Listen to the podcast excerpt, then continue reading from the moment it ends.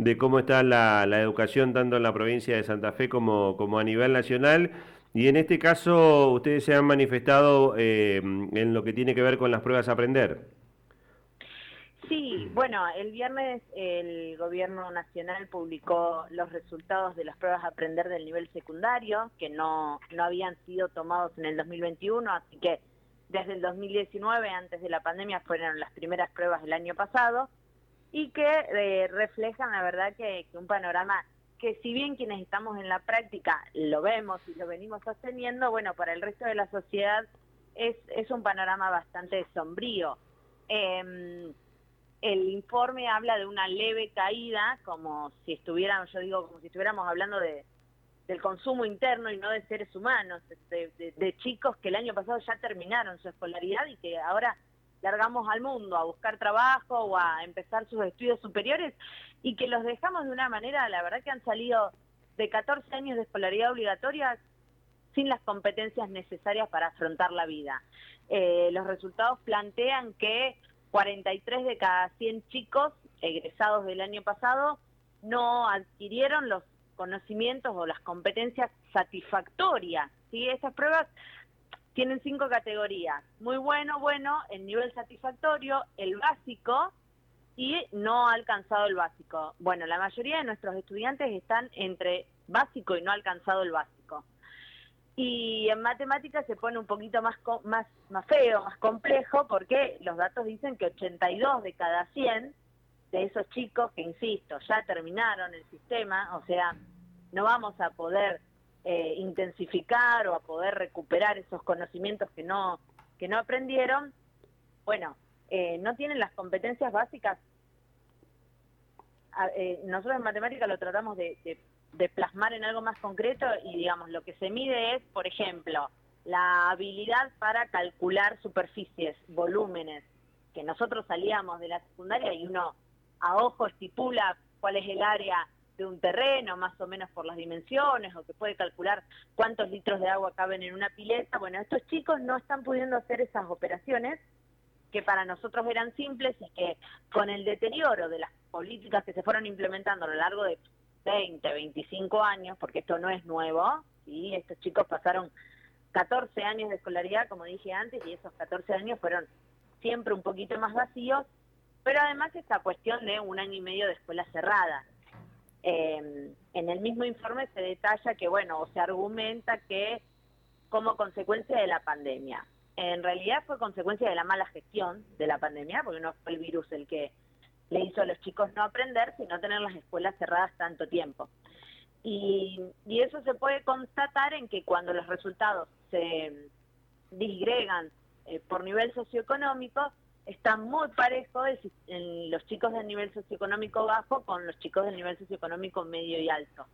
Hay una variación ahí de, de 15 puntos que serían 15 chicos de cada 100 que, que están mejor en una privada, pero que sigue siendo alarmante. Virginia, ¿y ustedes tienen la referencia en función también de esta eh, situación económico-social que está atravesando el país, que eh, chicos que antes estaban eh, haciendo su educación en la educación privada están pasando o están volviendo nuevamente a la escuela pública? En realidad tenemos conocimiento de las dos situaciones. Chicos que iban a las escuelas privadas y que no están pudiendo los papás sostener eh, el pago de la cuota, entonces están yendo y tratando de elegir instituciones públicas, pero también eh, chicos que iban a escuelas estatales, y a lo mejor más que nada por, por convicción, de las familias o, porque conocían el nivel académico de la institución, que se están pasando a, escuelas privadas porque los papás, eh, bueno, volvemos, ¿no? Siempre con, con esta cuestión de, diferencia de, del capital cultural de la familia, pero son familias que se dan cuenta de, de la degradación de la, de, la educación y entonces tratan de buscar algo mejor. Se están dando las dos situaciones. Claro. Eh, indudablemente que también comienza, o por lo menos uno lo ve también, a, marcarse eh, algunas diferencias, mientras algunas este, eh, escuelas, por ejemplo, están avanzando a, prácticamente tener una jornada completa, con la posibilidad de que el alumno estudie, haga distintas actividades, inclusive se alimenta en, las escuelas, a, chicos que este, ni siquiera están pudiendo trasladarse a la escuela para para cumplir con, con lo que es una jornada eh, normal.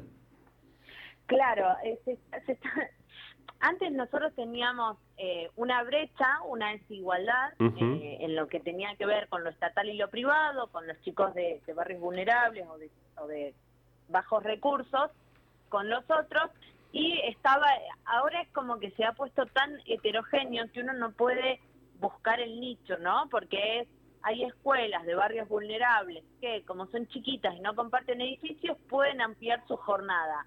Y los chicos comen ahí, tienen esta, esta cuestión de asistencia alimentaria, y tenés escuelas estatales, eh, a lo mejor están en barrios, pero no barrios muy periféricos o vulnerables, que comparten edificios y no pueden implementar estas horas o esta ampliación de la jornada.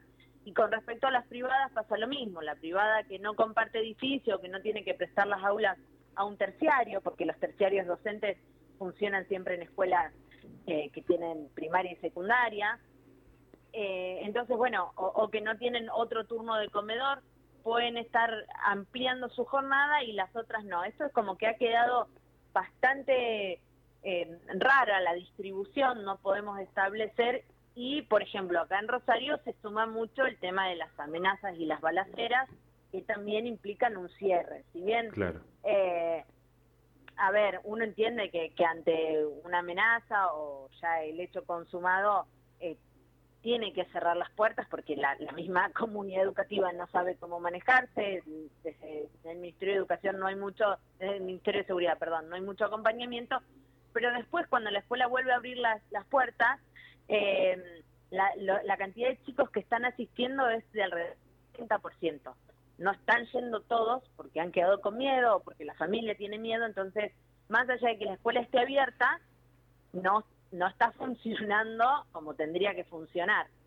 Y bueno, y los que van, obviamente, que con el miedo ese que, que han quedado, los aprendizajes tampoco se pueden adquirir de buena manera. Entonces es mm. como que muy complejo, multifactorial, como venimos sosteniendo, no es una cuestión de cambiamos nada más que el diseño curricular y ajustamos la evaluación, tiene que ver mucho lo social y, la ausencia del Estado real en lo social, no solamente brindando asistencia, pero bueno, estamos ante un panorama muy raro porque se quieren implementar políticas, por ejemplo, la ampliación de la jornada y no se puede en todas las escuelas. Eh, eh, eh, es muy, muy diverso como ha quedado todo. Claro, exactamente. Eh, yo quería preguntarte de esto puntualmente, ¿no? Porque en Santa Fe se ha dado la extensión horaria de, de, una hora más este, en el marco de lo que es este, e, esta, este programa nacional eh, y ha generado también mucha polémica mm, ya desde el año pasado y con un reclamo muy claro de los gremios docentes que en su momento dijeron no fuimos convocados a discutir este tema, el tema de, del avance continuo. Bueno, el avance continuo ha quedado medio desdibujado porque el año pasado generamos bastante presión, tanto los gremios como docentes por la educación y directivos autoconvocados, eh, porque era una medida eh, ilegítima. A ver, eh, trataban de plantear desde una resolución ministerial la derogación de decretos provinciales. Entonces, nosotros nos aferramos a la normativa y, tratamos de denunciarlo. De todas maneras, han quedado escuelas pilotos que sí lo tienen implementado y también se han dado en los últimos dos o tres meses una especie de, negociación por, por cargos o por infraestructura que cada escuela, sobre todo escuelas estatales, que, han, que, estaban necesitándolo, eh, bueno, se, se, negocia o se canjea eh, el cargo o, el arreglo del salón o la ampliación que necesita la escuela por la incorporación del modelo de avance continuo. En el resto de las escuelas eh, hemos vuelto al decreto mm, vigente desde el año 2009 y a partir de marzo, de febrero del año que viene, vamos a poder eh, retomar la figura de las materias previas. Virginia, agradecer. Sí. Sí, no, te dejo completar, dale. No, no, que de todas maneras estas idas y vueltas lo único que hacen es empeorar y confundir más al chico, a la familia, y no, no terminan siendo la medida para, para solucionar o salvar esta situación. Virginia, agradecerte como siempre la gentileza, seguimos en contacto, sabes que siempre estamos atentos a, a los materiales que ustedes van generando. sí, muchísimas gracias por el espacio. Un abrazo. Te mando un beso grande. Virginia Valencisi es fundadora y presidente de Docentes por la Educación, un nucleamiento de docentes de la provincia que siempre